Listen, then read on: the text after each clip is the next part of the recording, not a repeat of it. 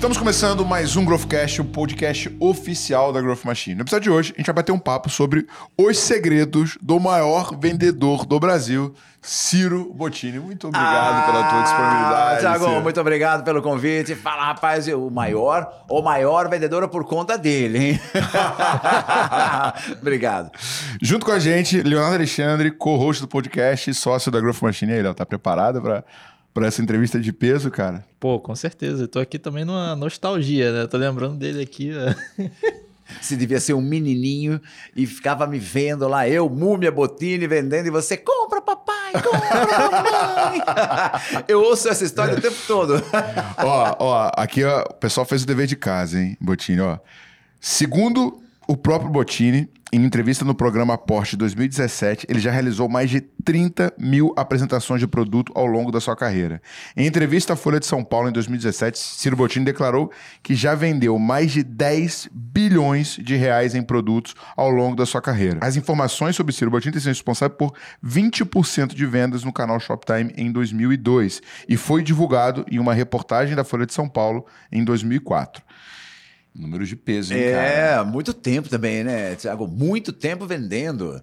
E é bom, né, cara? Bom, não sei, eu gosto de, eu gosto de vender. Eu gosto de vender. Cara, eu também. Eu, é um vício, né? É um vício, cara, e, e tá no sangue, tá no sangue. Eu, eu gosto de ser vendedor, eu faço sucesso sendo vendedor e tenho orgulho de ser vendedor. Eu falo isso logo de cara da minha palestra. Primeira coisa, todo mundo aqui é vendedor. Então todos têm que ter orgulho de ser vendedor, trabalhar com vendas. Porque o vendedor, ele carrega um estigma negativo. É, né? Parece que é subemprego, é, né? Não, não conseguiu fazer nada na vida, virou vendedor e tal. Não, não, é difícil vender, não é nada easy a profissão, mas é uma, uma atividade legal. Tanto que, eh, como eu cresci no vídeo 500 anos, então o pessoal olha para mim, Botelho, você é ator, não é? Eu digo, não, você é apresentador. Não, não sou apresentador, eu sou vendedor. Comunicador, sim, e vendedor. Ciro, uh, assim, eu, tenho, eu separei uma série de perguntas porque eu quero descer não só né, nessa trajetória incrível que você tem, mas também nas técnicas de vendas que eu sei que você usa e que você desenvolveu bastante. Mas Vamos antes lá. da gente descer, eu quero começar essa conversa agradecendo a Zorro, né? A Zorro é uma empresa global de tecnologia que tem por propósito popularizar o acesso à tecnologia no mundo. E, cara, por intermédio das suas soluções, ela ajuda diversas pequenas e microempresas que buscam justamente ter mais eficiência e produtividade. Para quem quiser conhecer melhor a Zorro, a gente está deixando um link, né, Léo? Aqui na, descri no, na, descrição do episódio, no primeiro comentário. QR Code também. E um QR Code também, então vai lá. Ciro, cara, como você caiu nesse mundo de vendas? Como é que você foi parar no Shoptime? De onde que veio essa tua veia vendedora? Legal, Thiago, legal. Me vendendo, cara. O primeiro produto que eu vendi na minha vida fui eu mesmo, tentando abrir novos caminhos. Eu tentei ser cantor de rock. Sério? Montei uma banda. Isso na década de 80, em São Paulo. Eu tinha, sei lá, 20, 18, 19 anos. E aí não deu muito certo. Eu, de fato, não era muito afinado.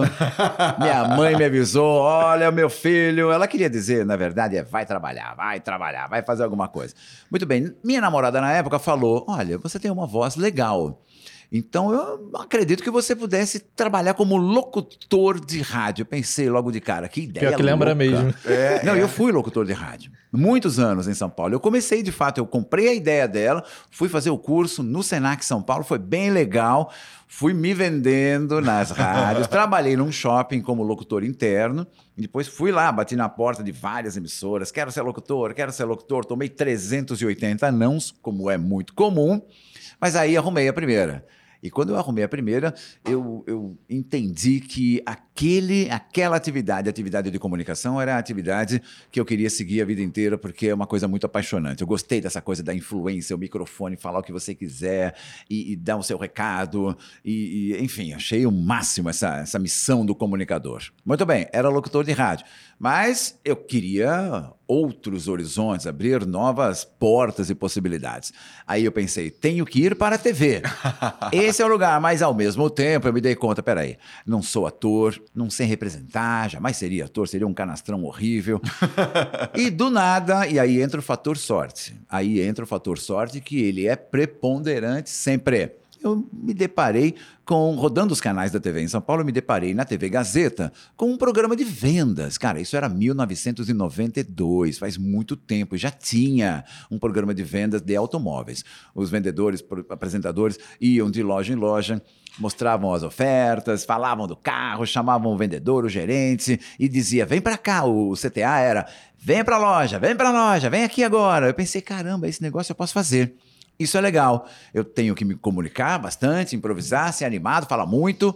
Liguei, me vendendo, liguei na produtora que comprava espaço na emissora e falei: eu quero fazer um teste, eu quero apresentar esse programa. Fui lá, me apresentei, né, tentei fazer aquela, aquela, aquela abordagem legal, foi muito simpá foram muito simpáticos comigo e deu tudo certo, mas não me contrataram na hora, obviamente. Só que uma semana depois me ligaram. Vamos gravar um teste. Aí quando fui gravar o teste, eu Claro, não tinha nenhuma intimidade com câmera, mas eu já tinha, eu já trabalhava em rádio, então já tinha a coisa da comunicação com o microfone funcionando com alguma experiência.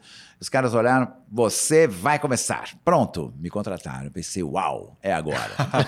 foi muito legal. Eu aprendi tudo fazendo, Tiago. Aprendi tudo lá, fazendo, errando, evoluindo, melhorando, me assistindo, pensando, tá muito ruim, tenho que melhorar, tenho que soltar mais, tem que ser mais animado, tem que sorrir mais na, na tela, porque é todo um aprendizado para você ficar bom total, na câmera. Demora. Total. Não é com um curso apenas. Eu fiz. Mas não é só isso, é fazendo, é na prática, é aprendendo. E ao vivo. E ao vivo. E ao vivo é o grande barato.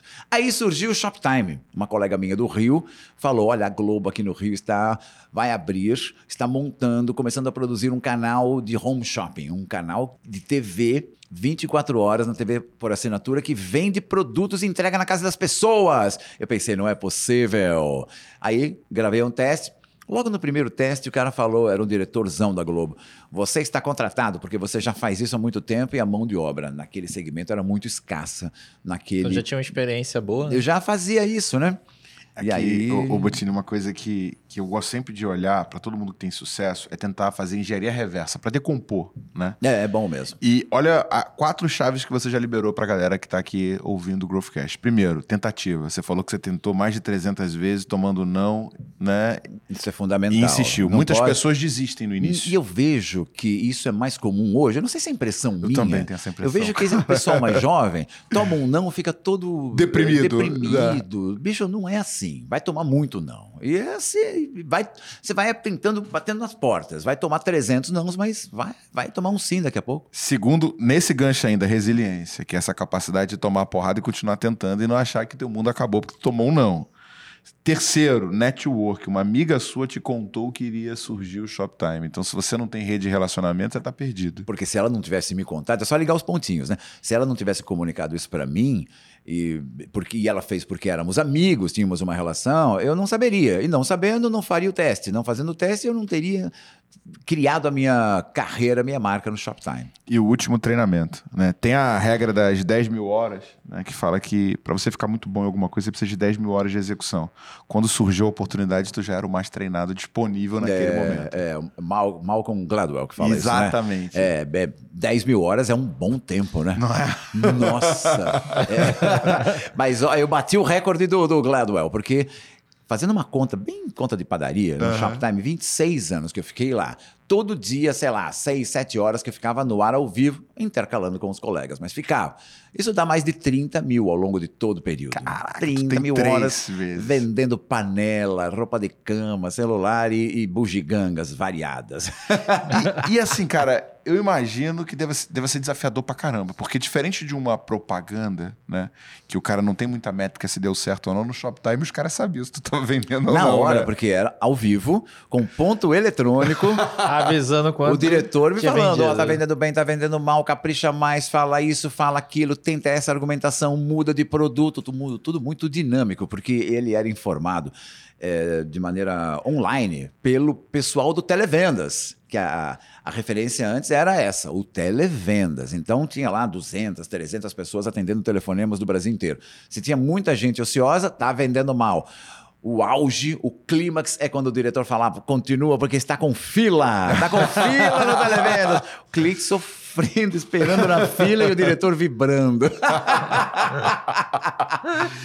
Muito Me bom. conta, como é que você fez para se otimizar, né? Porque você percebia quando funcionava e quando não funcionava. E até mesmo, como é que era o teu processo de preparação? Chegava um produto novo, tu tinha que estudar o produto. Ah, como é que bom, você fazia Vou isso? começar por aí. Eu fiquei 30 mil horas no ar, em média, ao vivo, ao longo da minha carreira no Shoptime. Agora você coloca o dobro disso. E eu- esse é o tempo que eu passei fora do ar treinando o produto. Treinando, estudando, buscando informação, falando com o fabricante, tentando mexer, fazer funcionar para minimizar o- os erros no ao vivo. E mesmo assim dava problema. Mas então era antes do programa, eu chegava lá, sei lá, três horas antes, e eu via o produto, estudava o produto. Alguns eu já conhecia, já tinha vendido, mas mesmo assim eu tentava criar uma nova apresentação para inovar, para ser diferente. Eu sempre busquei ser inovador e criativo e diferente e original todo dia. Eu pegava um produto que vendia muito, ele se repetia na grade, lógico. Aí pensava assim, pô, ontem eu falei isso, aquilo, aquele outro. Isso, isso eu vou repetir, mas aquele outro não. Vamos mudar esse argumento, trocar por outro e vamos testar. Vamos ver. Às vezes dava certo e era uma grande surpresa. Caramba, eu falei isso, que me parecia uma bobagem. Bombom. é, com o tempo eu aprendi que. E teve algum, tipo assim, algum caso que, tipo, te, te surpreendeu, ou que foi assim, tipo, cara, um resultado. Há muitos, muitos. Um deles era um videogame muito, muito simplesinho. pra ser legal. É, bem simplesinho, mas muito baratinho. E, e ninguém, ninguém colocava nenhuma esperança naquele produto. Eu falei, peraí, deixa eu jogar, vamos lá, liga na TV. Aí, ao vivo. Esse, é- o nome dele é- é- era o Gunboy. Tinha na época o Game Boy, esse era o Xing Ling, era o Gunboy. Meu Deus. Campeão dele tinha três cores: cinza, vermelho É tipo o azul. Polystation hoje em dia, né? Que tem É. o Playstation e tem o É na Polystation. mesma linha. E aí tinha três cores: cinza, vermelho e azul. Depois de uma semana e meia no ar, primeiro lugar de vendas de todo o canal, o azul. Segundo lugar, o vermelho. Terceiro lugar, o cinza. E depois que vinha a panela, de tanto que aquilo bombava. Sério? Caraca! A gente demonstrava o quê? Jogando, jogando e sacaneando. Eu ficava jogando e narrando o jogo. E me sacaneando. desejo, que o pessoal, claro, pô, e a criançada ficava louca. A criançada, pai, compra, compra Gamboy. Vendia aos montes. a questão é que o ticket médio era muito baixo. Mas por isso que, puta, vamos te- tentar vender geladeira, não sei o quê. Mas, mas bombou, foi uma grande surpresa. E você tinha uma meta de vendas ou um número, que você- uma cota, alguma coisa que você tinha que entregar ou não? Não, não exatamente. Eu sabia qual era a meta, mas eu, como vendedor e apresentador e comunicador na frente da câmera, não era cobrado por isso. Eles entendiam, não sei se certo ou errado, ainda tenho essa dúvida hoje, mas eles entendiam que jogar essa carga na pessoa que está lá na frente da câmera, têm que estar, tem que estar sorrindo, feliz, descontraído, talvez ser- não, não fosse muito produtivo. Então eu entrava meio que sem saber exatamente a meta e saía do programa. Se eu não fosse buscar, ninguém me falava, vendeu bem, não vendeu bem, embora durante o programa eu soubesse de tudo. Mas eles não jogavam essa carga no vendedor. Mas, por outro lado, eu também não ganhava uma comissão. Eu nunca ganhei comissão lá. Era um Eu valor jurava- fixo por mês. tinha comissão. Claro, porque vendedor que não ganha comissão, ele não se esforça tanto. Claro que no meu caso, não, eu, eu trabalhava para vender a minha imagem, criar a minha marca pessoal. Então não vou jamais fazer a coisa de qualquer jeito. Claro. Não, queria fazer bem feito, legal, mas eh, de qualquer maneira não tinha comissão. Eu ganhava, me pagavam o mesmo valor no mês se eu vendesse um fogão ou um milhão de fogões.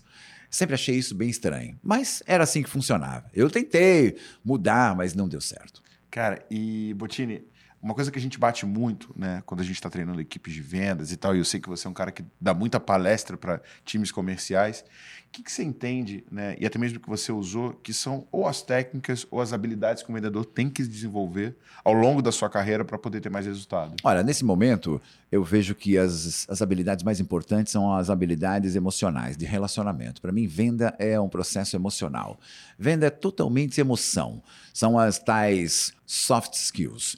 Eu lembro que no século XX era um pouco diferente, né? O conhecimento técnico era o que, era o que comandava. Tinha que conhecer o produto e demonstrar o produto no detalhe. Quanto mais você soubesse, mais, era, mais você era bem avaliado. Hoje, não. Hoje eu vejo que, claro, continua sendo importante, fundamental conhecer aquilo que você vende, mas é importante você criar uma conexão emocional com o cliente, seja pessoalmente, seja na TV, seja numa live, seja no WhatsApp, seja qual for o caminho, não interessa a mídia. O importante é, é, é conseguir essa conexão emocional com a outra pessoa.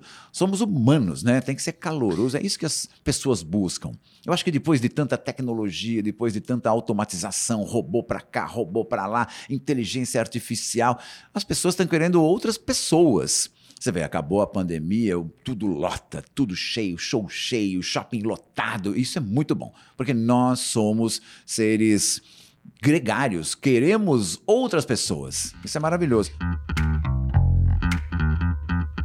E você vê, você vê assim, olhando para trás, né, no tempo que você ficou, ficava ao vivo ali, tinha algumas coisas que você fazia ali na tela que influenciava e aumentava as vendas? Muita coisa. Específico? Muita coisa. E todas elas voltadas às habilidades emocionais de relacionamento. E na época nem se falava nisso, né?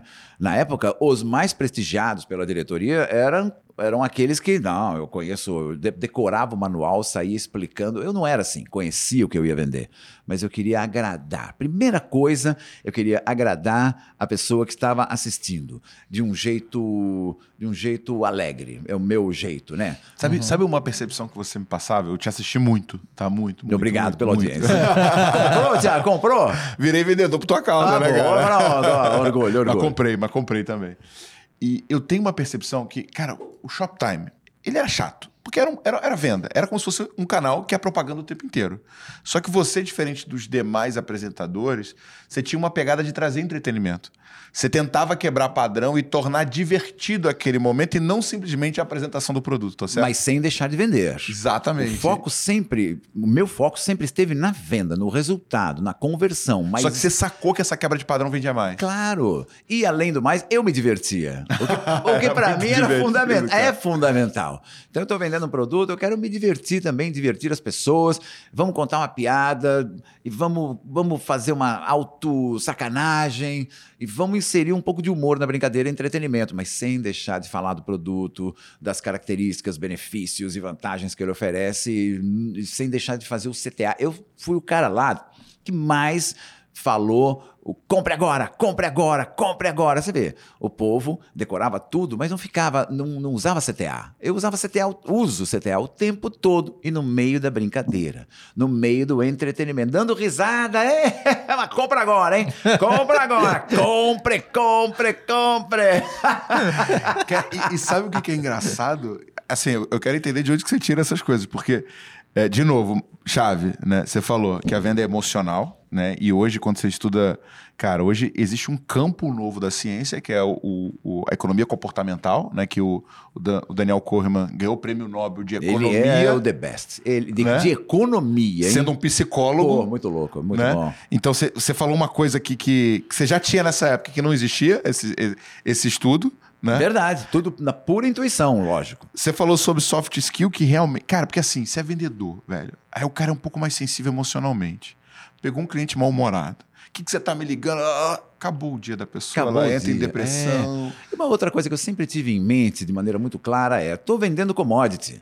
Estou vendendo uma geladeira que o Magalu vende, o Mercado Livre vende, Casas Bahia vende, todo mundo vende a mesma geladeira e o preço é quase igual, pelo amor de Deus. Todo mundo já conhece que a geladeira tem congelador, que gela.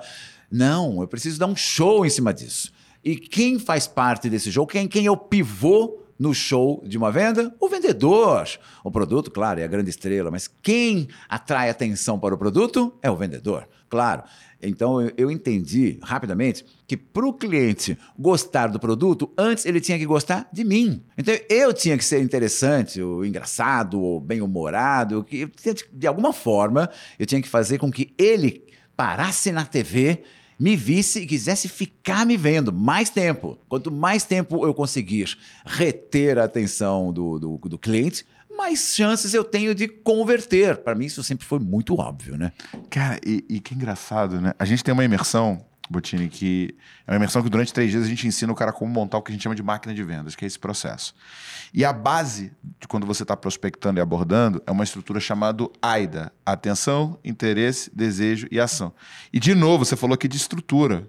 Atenção, quebra padrão para fazer o cara parar. Interesse, você usa o produto criando aquele desejo. Desejo, você mostra o resultado que ele vai ter. E por último, chamada para ação. Que é Compre, fundamental. compre, compre. Claro. Outra, para mim o CTA é uma coisa, uma peça que se tirar isso da venda não acontece Acabou, venda. acabou, Não, acabou. porque senão o vendedor que não usa o CTA o tempo todo, ele espera a decisão vir do cliente. Pode acontecer? Pode, claro. Quando o cliente entra na loja comprado, eu quero a geladeira, acabou. Aí virou um tirador de pedido.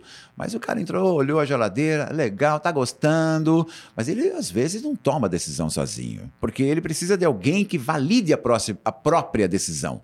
Quem é essa pessoa? O, o vendedor, né? O cara que demonstrou que tem autoridade, conhecimento, credibilidade. O cara tá, tá indeciso? Essa é a sua geladeira. Pode comprar agora, já entendi. Eu entendi o que você precisa, fiz uma leitura aí da tua necessidade. Essa é a geladeira. Aí era o meu compre, compre, compre. Aí você destrava o processo decisório do cliente desse jeito. Bom, eu, eu sempre consegui fazer isso. Pô, E sensacional. sempre funcionou, cara. Sensacional. Vê, e é uma bobagem, né? Parece uma bobagem. Mas as boas ideias são sempre as mais simples, né? Mas aí que acontece, assim, a gente aqui, a gente treina muito o vendedor, né? E a gente grava todas as nossas reuniões, né? As reuniões hoje são tudo feito online, né? Hum. E eu percebo, cara, que o vendedor que mais vende é o cara que faz o que você está descrevendo agora. Ele é intencional. Tem gente que vai para uma reunião e começa a falar do- da economia, da. Irmão, estrutura. Repete esse negócio toda a reunião. Pronto, é isso. Venda é simplicidade, objetividade e repetição. Tem que ser simples, não simplório, evidentemente. Simples na comunicação, objetivo. Tem que trocar ideia, falar um pouco do, do futebol, é legal, mas sempre objetivamente. E repetição. Repetição, eu entendi. O diretor falava: Olha, ô Botini, você sabe que nem todo mundo presta atenção no que você está falando o tempo todo, né? mesmo estando na TV. Então você falou uma coisa, achou que aquilo é, aquela explicação não ficou muito convincente, está meio complexo. Repete, repete e repete e repete. Até grudar na mente da pessoa. Quem eu uso como referência para essa técnica? Silvio Santos.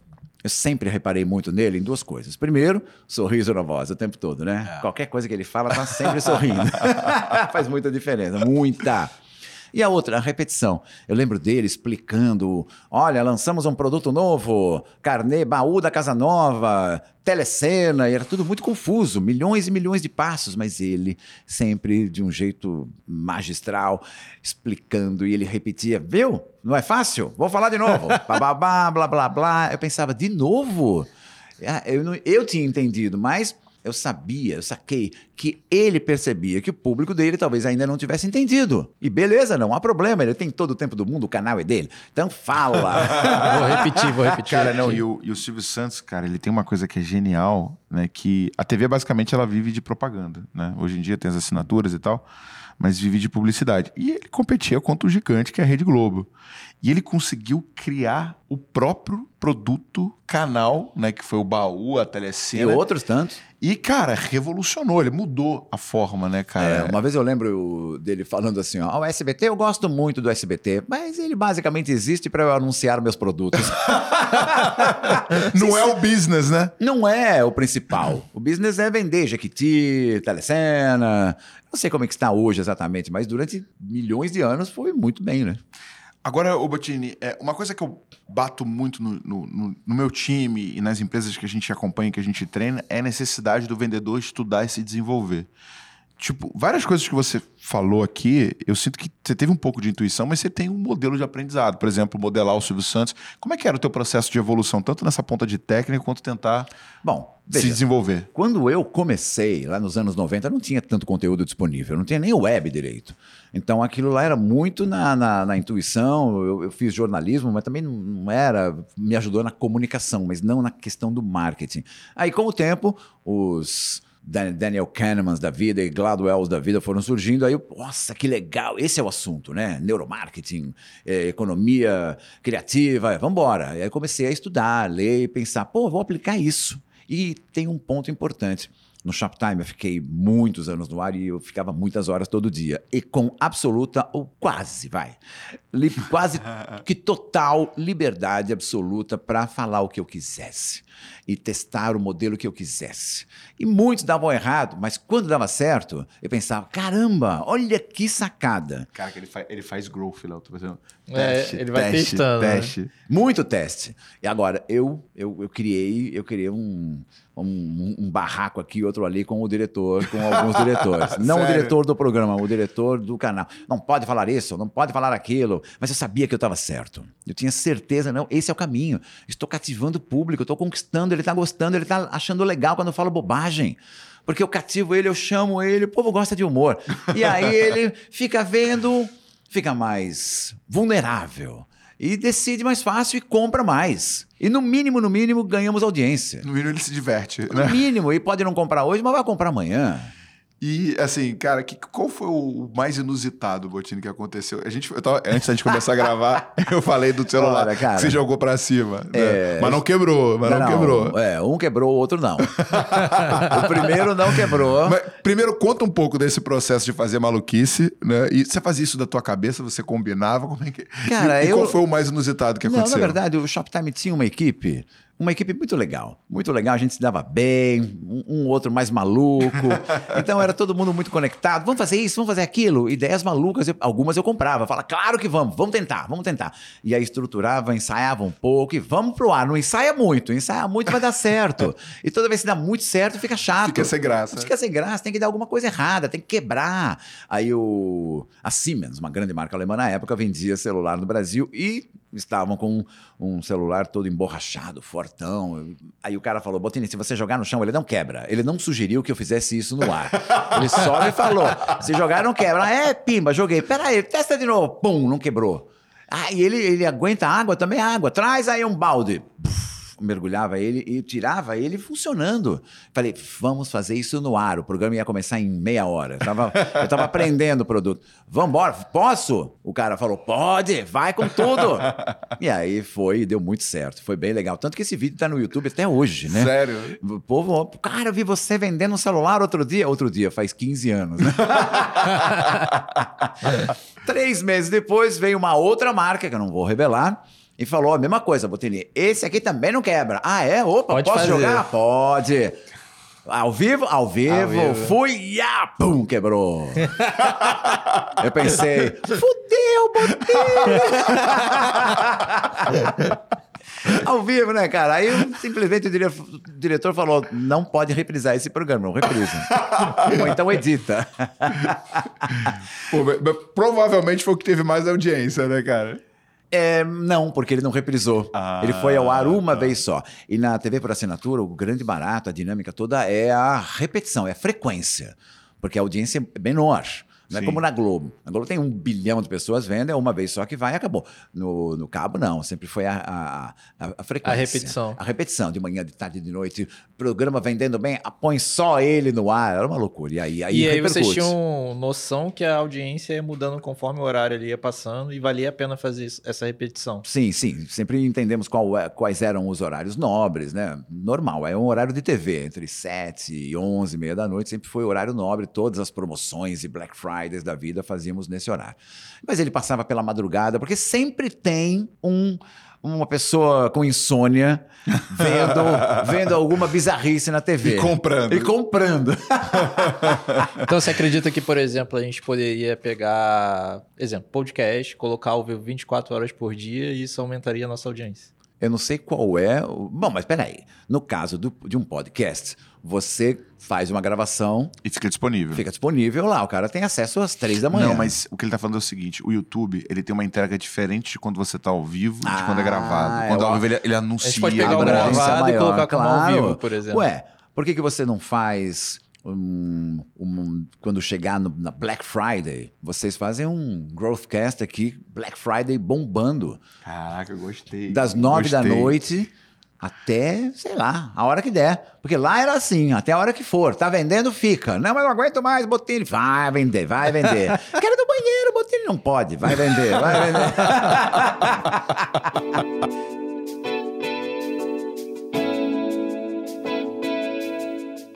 qual foi, assim, é, a campanha, pra galera que tá ouvindo, né, e de repente consegue modelar e, e reproduzir isso no seu negócio, que você entende que fez mais sucesso, que vendeu mais? Você falou sobre, a, sobre o humor, sobre a quebra de padrão, sobre a criatividade, sobre o call to action. Mas, sei lá, teve uma Black Friday que, tipo, explodiu? Teve algum um produto, algum Teve. evento? Teve muitos casos, assim, muitos, muitos, né?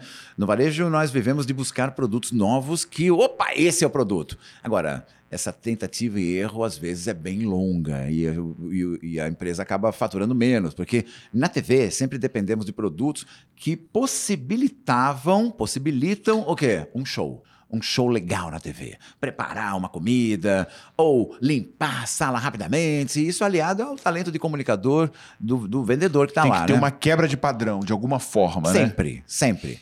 Você vê, em alguns casos, por exemplo, o Polishop, ele, ele tem uma, eles fazem vídeos maravilhosos, mas não tem muito a quebra de padrão. É, não tem. Não, não tem aquela coisa que vai além do esperado. A É minha percepção é que certinho. O, o produto ele tem um ativo, por exemplo, as facas Ginzo, né? Cara, corta a parede. Então, assim, tem um superpoder no próprio produto e não no, no padrão que ele vai quebrar, né? É, exatamente. Eu sempre fui no caminho inverso. Eu percebi. Agora, quando você tem, imagina, um produto magnífico como esse e ainda tem o vendedor com liberdade, com carisma e liberdade para fazer de um jeito legal, aí é que vira o grande show. E nós tivemos bons momentos assim, com inúmeros produtos para cozinha que nós lançamos na época. Pensa, o Shoptime foi para o ar em 95.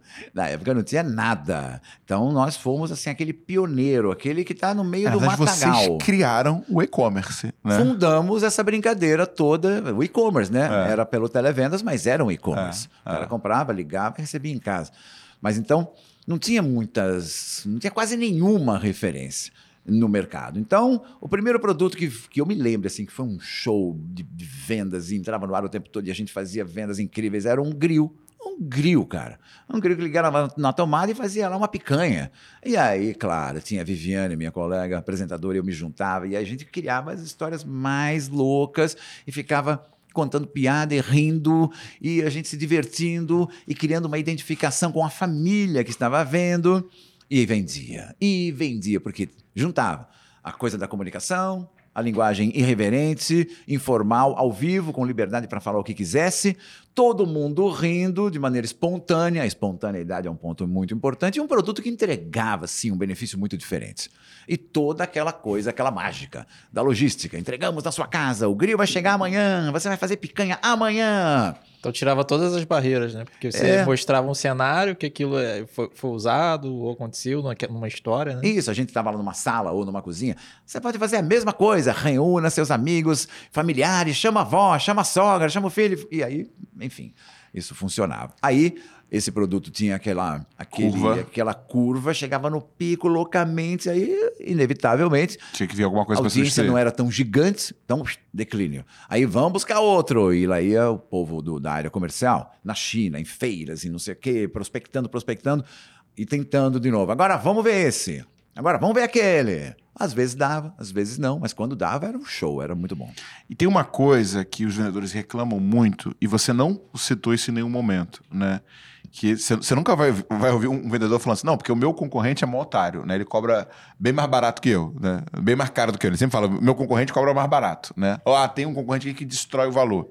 Você não falou sobre preço em nenhum momento. É. Qual é a tua percepção em relação? O preço realmente é um, um fator preponderante no processo decisório É, ou depende do não? produto, né, Tiago? Depende do produto. Se você tem um produto com valor criado, gerado e com uma certa exclusividade, o preço ele, ele fica mais solto, você tem uma opção de, de rentabilizar melhor. Agora, se você vai vender commodity, aí fica mais difícil. É difícil. Por isso que essa briga dos marketplaces é uma briga de foice no escuro, é sangrento o negócio. A, margem, a margem é muito pequena. Tra- o povo trabalha com uma margem muito pequena, depende de volume. Só que o custo da brincadeira deles é um custo altíssimo. Então você vai, como eu estava comentando aqui, vai vender um celular. Olha só, esse celular tem isso, tem aquela tela, não sei o que, o tamanho da tela, só que ele custa, digamos, 1.299 com você. Se o teu concorrente vende por um real mais barato, o cliente pesquisa na hora ele fica sabendo. Opa, um real mais barato? Então vou comprar no outro. O que eu sempre tentei fazer é criar esse valor na minha marca, na minha figura. Para o cara querer comprar comigo naquele momento porque confiou no que eu estou falando e, e, nem sequer fazer uma procura, uma pesquisa. Então, essa foi sempre a minha visão, meu objetivo. Né? O cara gosta tanto de mim, ele, acha, ele me acha legal, ele confia no que eu estou falando, ele sabe que eu entendo do negócio, aí entra a ele autoridade. Eu vou comprar com o Botini agora. Até porque também sempre usamos os velhos e bons gatilhos. Escassez principalmente. Vai acabar agora, vai acabar agora. Atenção, preço muito bom, marca muito boa, entregamos na sua casa rapidamente. Só temos mais 50 unidades. Então, tudo para gerar aquela venda por impulso. Nosso negócio lá era venda por impulso. Porque sabíamos muito bem que se o cliente, não, gostei dessa panela, ah, depois eu passo. Acabou, já era. Não, não vai voltar e muito menos comprar. Então tinha que ser na hora. Por isso que eu, eu sempre fiz uma coisa que eu via no SBT também, que era o seguinte. Quando eu entendi que a nossa audiência era muito rotativa, muito zapping, eu, a cada dois, três, quatro minutos, ao vivo, eu olhava para a câmera: opa, você chegou agora? Chegou aqui agora no nosso programa, muito bem-vindo, muito bem-vindo, obrigado pela audiência, chegou na hora certa e blá blá blá. Porque cara, eu, eu lembro disso. E pior que eu parava, cara. Eu parava, ele tá falando comigo, eu lembro disso. cara, isso deu muito certo a vida inteira. Brilhante, brilhante. Sensacional, muito certo. Porque o cara, que isso? Alguns me perguntavam na rua, você sabe quando a gente entra no canal, Botinha? eu não mentia, eu falava, não, não sei, mas eu imagino, eu tava imaginando. Isso gruda a pessoa. Peraí, que coisa legal. E muitas vezes eu falava isso por necessidade, porque varejo Amazônia, né, cara? O produto, o produto acaba e, meu Deus, o sistema caiu, o produto não tem, o preço mudou. Aí o diretor, peraí, Botini, peraí que eu vou, eu vou arrumar outra coisa para você vender. Agora, pera um minuto. Nesse momento eu aprendi algo fundamental na vida de um vendedor, que é Improviso. enrolar o cliente. Mas de um jeito positivo. E aí a gente conseguiu capitalizar isso, porque o nosso canal ficou com aquela aura de um canal muito simpático. Quando você chega lá, todo mundo está sempre feliz e dizendo bem-vindo, obrigado pela audiência, e sorrindo e alegre. E deu certo. Cara, você vê, muita bom. coisa deu certo por acaso, né? Muita coisa. Mas você testou muita coisa, você tinha uma cabeça de teste, né? Tinha, e errei muito. E você tá? tinha alguém lá para te direcionar em relação a, cara, a gente quer passar essa mensagem? Não muito. Não, não muito. muito. Nunca, não. Não Ficou... tinha um roteiro, não. Não, não tinha. Não tinha uma análise. A gente chama de copyright, não, não tinha uma estrutura de tinha, copy. Não tinha, tinha mais ou menos, né? Eu sabia, obviamente, o que eu ia vender no, no programa e às vezes combinava a ordem com o diretor. E uma ou outra demonstração ensaiada. O resto é por conta e risco. Vamos que vamos, é agora. Agora você falou, você falou, né, da, da questão da exclusividade, do benefício, tudo isso são gatilhos. Agora tem uma coisa que a gente bate muito em vendas, que é o contorno de objeções, hum. né? Eu não passava por isso porque não na hora, porque eu não estava ouvindo. Não, mas por exemplo, cara, ah, posso ir na loja agora e comprar. Você falava, ah, pô, vai chegar até amanhã na tua casa. Isso de uma maneira é, ou de outra é você está contornando a objeção. É, claro, claro, é. é verdade. Ah, não estou pegando no produto. Você estava mostrando, o cara, pô, você está tentando produzir uma experiência. Ah, será que esse negócio é frágil? Uma coisa Jogava para cima e ele caía no é, chão. É, o frete não. é grátis. É. E nós usávamos também muito. Gente, você vai comprar com comodidade, não sai de casa. Nem vai pagar frete. Não, não, não, o frete ele foi grátis durante um tempo, depois as empresas viram que não, a, a conta não fechava. Não fechava. Não, não dá, fechava. então eu colocava lá frete a combinar ou a contratar. E aí depende de onde mora a pessoa. Infelizmente, tem isso. Ainda mais linha branca, o frete é complicadíssimo. É, né? e na época não tinha tantos centros de distribuição como hoje. Existia Amazon. Um em São Paulo, um no Rio, um em Uberlândia, que é estratégico, e acabou. Quem estava no Amazonas sempre pagava mais caro. Mas hoje isso eu acho que melhorou bastante. Agora, tem uma coisa que eu percebo nos vendedores que mais performam, que é a capacidade de usar a voz e a modulação da voz. Tiago, isso para mim é ferramenta indispensável. Como é que você desenvolveu isso e como é, que dica você dá para que, que vendedor que está te ouvindo que quer melhorar essa prostração? Bom, vamos lá. Isso vale para o presencial, vale no WhatsApp, muito no WhatsApp, vale quando for fazer uma live, gravar um vídeo, vale para tudo. Eu fui locutor de rádio muitos anos e eu entendi. Peraí, tem que usar a voz. Não pode ser monótono, não pode ser linear tem que modular, tem que equalizar. Quero chamar a atenção, então tô no ar, hein? Opa, que Botini! Você veio, Botini! Estou aqui para mostrar o quê? Um fogão sensacional que a senhora vai ver aqui na cozinha. Você vê, subir, subir mais, desci. Não é muito tempo no mesmo tom, no mesmo timbre, senão fica chato ou irritante. Tem que ser modulando. E sempre a voz acompanhando a intenção. Quero chamar atenção, quero falar no pé do ouvido, quero fazer uma gracinha, botene, botene. Então, uh, o uso da voz é muito importante. Não só para vendedores. O uso da voz é importante também para, para gestores que precisam se comunicar com o mercado o tempo todo, precisam se comunicar com a própria equipe o tempo todo. Para ele ser ouvido, ele tem que usar bem a voz para as pessoas isso é, é automático. Você para e presta atenção em quem fala de um jeito que te agrada. Primeiro, dicção. Tem que ter uma boa dicção. Eu vejo muita gente com dicção, uma dicção ruim. Tem até boa intenção, mas nem percebe que tem uma dicção ruim. Mas tudo que você fala tem que ser entendido em cada sílaba pelo interlocutor. Ponto 1. Um. Ah, mas então como eu resolvo, Botini? Fonoaudiologia. Você faz uma, um mês ou dois, vai melhorar muito e rápido. Tem exercícios variados para isso. Ponto 1. Um. Ah, Botini, mas eu, eu ainda não sei me comunicar direito. Bom, então faz um curso de oratória, tem vários. E, e, treina em casa, olha no espelho, pega um texto. Eu fiz isso muito na minha vida. Eu, quando eu comecei no, no, rádio e mesmo na TV, eu escrevi o texto. Sempre eu adorei escrever meus próprios roteiros. As copies todas de publicidade que eu, que eu gravo, eu mesmo escrevo ou eu ajusto para o meu estilo. Então eu pegava, escrevia, olhava no espelho e começava blá blá blá blá blá blá blá blá blá e fui ganhando fluência com isso. É treino, treino em casa, curso e uma orientação profissional. Não tem como errar, cara, mas tem que querer, né? Tem que querer e antes de querer, tem que entender de maneira clara a importância disso. E faz muita diferença. Quem se comunica bem chega na frente, quem se comunica bem tem mais credibilidade, é mais ouvido e aí vende mais, óbvio. Cara, e é, e é impressionante como isso faz diferença. A gente tem um vendedor aqui que é o Carlão, né? O Carlão, cara, você tem que ver. Duas coisas que ele faz. Primeiro, ele chega, seja muito bem-vindo. Já gostei. Muito bom, né? né? Legal. E outra coisa, ele trabalha com muita analogia, sabe? Ele não fala, vou te vender um produto, vou te entregar a chave da Ferrari. É. Né? Você já criou a imagem sim, na sim, cabeça isso é bom, do cliente. Isso é um bom truque. Né? Uma técnica legal. Claro, imaginar. Porque... Claro, é mesmo, né?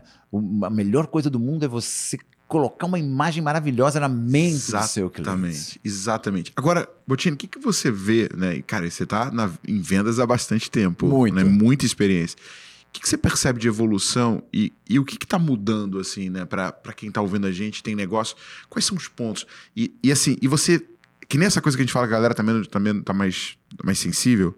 Você percebe que essa velocidade está maior? De mudança? É. De, de, de chegada de essa, novas... exemplo, essa curva do produto, que antigamente, sei lá, podia levar seis meses, agora parece que em duas semanas o negócio já está obsoleto. É, né? o mundo todo está assim, não é só o mundo das vendas. Tudo muito mais rápido, vídeos mais curtos, é, um nível de atenção menor. Então, isso tem que... E nós temos que acompanhar, não tem jeito. Porém na minha opinião, a essência da venda, que é encantar o cliente, gostar do cliente, saber fazer a leitura do cliente, criar necessidade no cliente, fechar negócio, usar o CTA, isso não muda. Isso para mim é a mesma coisa, não muda nada. Eu, ao longo desses muitos anos, eu procuro, de tempos em tempos, me reinventar quase todo dia, né? Fazer alguma coisa nova, alguma coisa diferente. Mas o que muda, o que tem mudado são as mídias, né? Isso tem mudado. Antes era na TV, offline, agora é online. E aí, mas na, na essência, é o, o, talento do vendedor, o carisma do vendedor, a comunicação do vendedor não muda. Você vê o povo fazendo live. Qual o nome daquela menina que vendeu lá? 13, ah, Virgínia. Virgínia. Então, Fenômeno, né? Não, incrível, que feito, incrível. Hein? Que feito. Aí eu fiquei vendo a live dela, claro, para ver, detectar quais os pontos. Muito simpática, muito muito original, muito quebra espontânea, de quebra de padrão. Você parava lá e ela ia chamando os convidados e ela tinha um jeito legal de falar, engraçada, simpática, cativante. Eu não parei de ver. Pensei, ela é ótima, ela é muito boa, por isso que vende. E com todas. Não parecer só que, ah, compra, compra, compra, compra. Ao mesmo tempo. Não, não, um... claro, tinha todo um ambiente. Eu me lembrei muito do Shoptime vendo, porque tinha todo, todos os colegas em cena, contando historinha, trocando ideia, e o produto lá, sempre na tarja, o produto, o preço, o contato, sei lá, o QR Code, compre agora, sempre uma indicação, sempre um impulso. Compre agora, ligue já, conecte agora, aproveite agora. Não, e a Virginia ela tem uma característica que eu acho muito inteligente, é que muitos influencers né, vendem a publicidade. Né? Então, ah, vou anunciar o produto XYZ. Ela não, ela é sócia né, é, do produto que ela, ela vende. Ela deu um passo além. Além, Está né? num outro nível. Ela é sócia, o produto é dela. Isso é muito bom, né? Aí ela deu de presente pro marido um jato. Você viu isso? Eu vi, eu vi. Pequeno jato de vários milhões, né?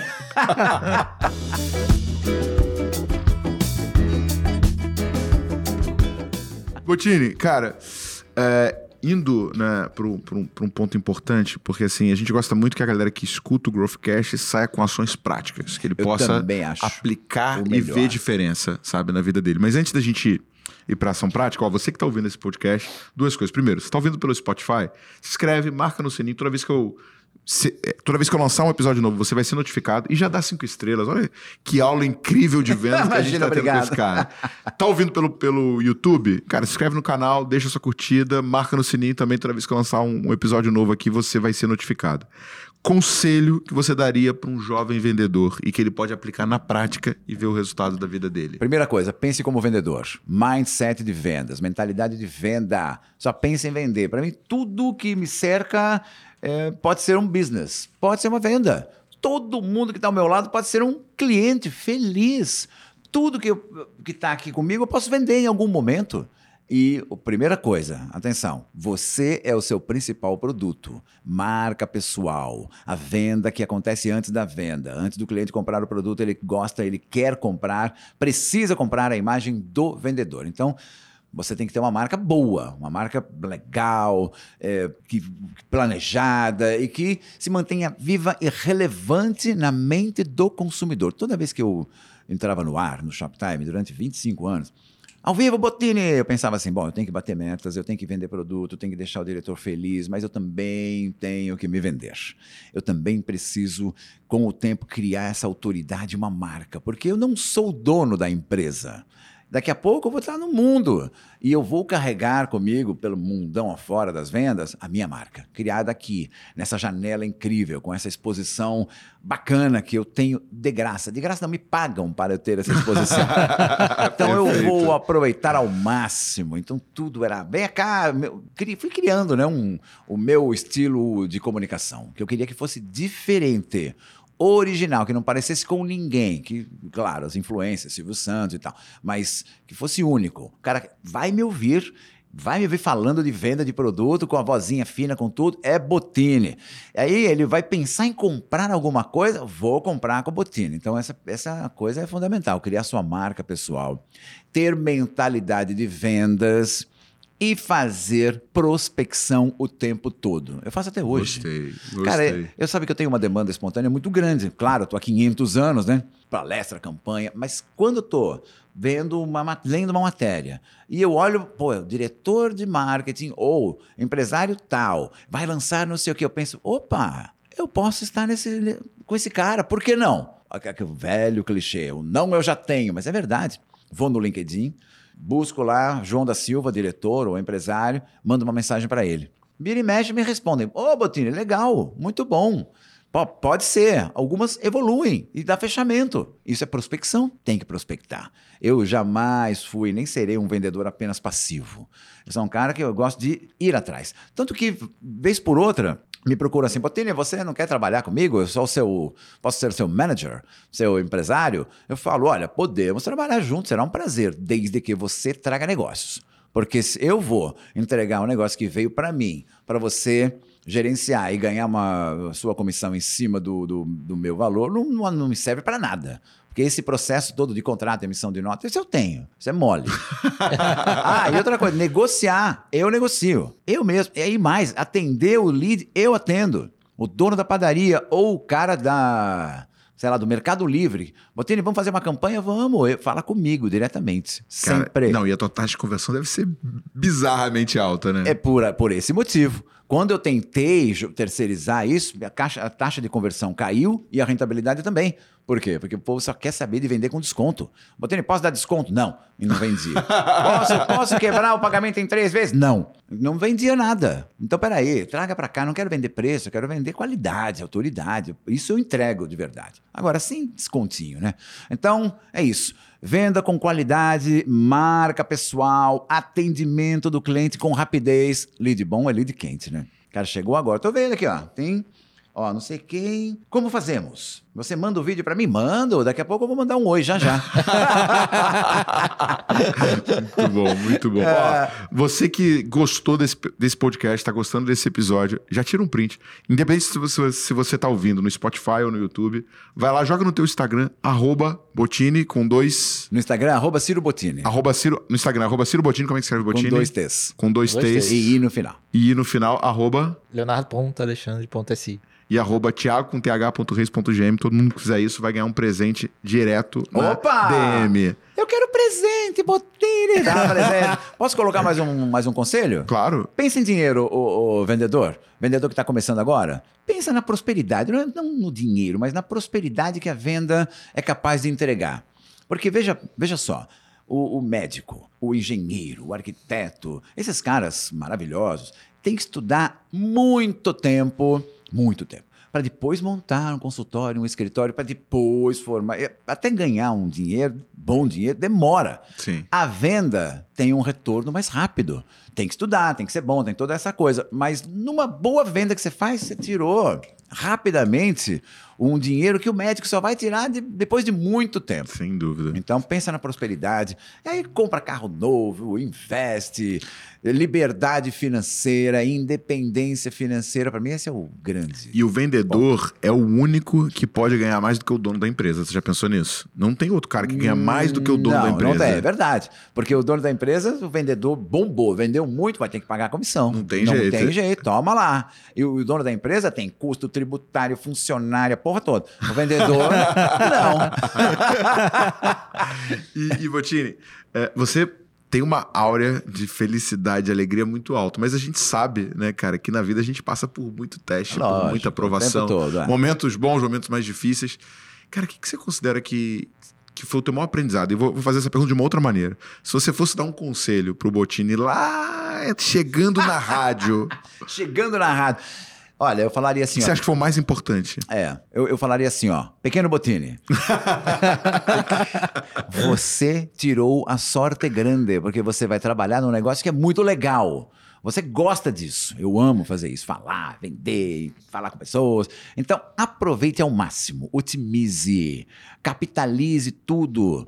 Saiba se vender. Vende, entrega o que o dono espera, óbvio, mas saiba se vender também. Eu faço isso desde a rádio. Falava meu nome. Eu aqui, Botines, YD, não sei o quê, Botine por aqui. Então, faça isso. Tenha uma marca própria, seja original e vai com tudo. E, e mais, tem que trabalhar. Vai trabalhar muito. E é bom trabalhar muito, porque você trabalhando muito, você treina mais. E treinando mais, você fica bom antes dos outros. Tem que ser bom, tem que ser o melhor, tem que ser lembrado. Na verdade, nem sempre o importante é ser o melhor, o importante é ser diferente. Então, seja bom e seja diferente. E toda vez que o, o- o diretor falar quem eu preciso colocar alguém na escala do fim de semana, se ofereça. Eu vou, eu quero. Pode me colocar meia-noite, eu vou. Porque você está treinando, cara. Está ganhando para aprender. Você é jovem ainda. Vai, vai trabalhar. Vai trabalhar. E outra coisa, vai demorar um pouco para você ganhar dinheiro. Mas quando começar a ganhar dinheiro, use o dinheiro com inteligência. Por favor, hein? E aí entra os conselhos dos, dos caras, dos gurus financeiros, que eu gosto disso, dessa ideia, sabe? Depois que eu comecei a ouvir esses caras, eu pensei, porra, até mesmo, né? Tem que usar o dinheiro com inteligência, não pode torrar. Multiplicar ele, né? Multiplicar. Os juros compostos, eles podem ser seus piores inimigos, mas também os melhores amigos, se você for inteligente, né? Você sabe que o Botini, meu primeiro emprego foi na TIM, né? Operadora de telefonia. E eu era um operador de telemarketing. Olha que legal, hein? Ganhava 372 reais por mês mais comissão.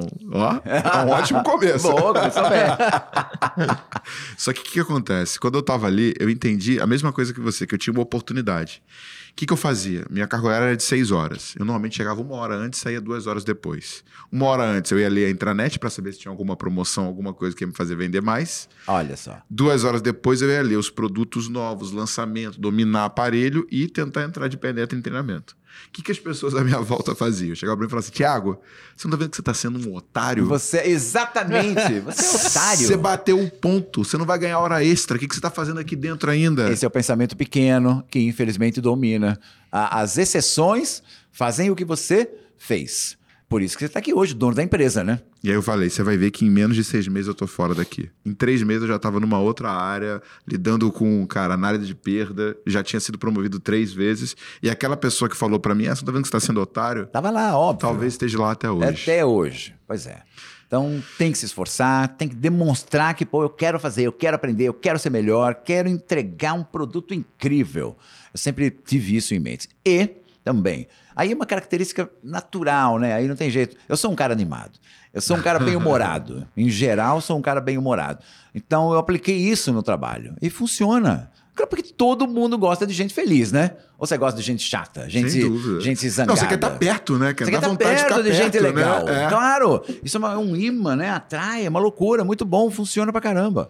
Cara, muito obrigado por essa aula. Você realmente Imagina, me impactou. Cara, eu tive assim. bom, fico cara, feliz, hein? Né, Léo? Diversos insights incríveis.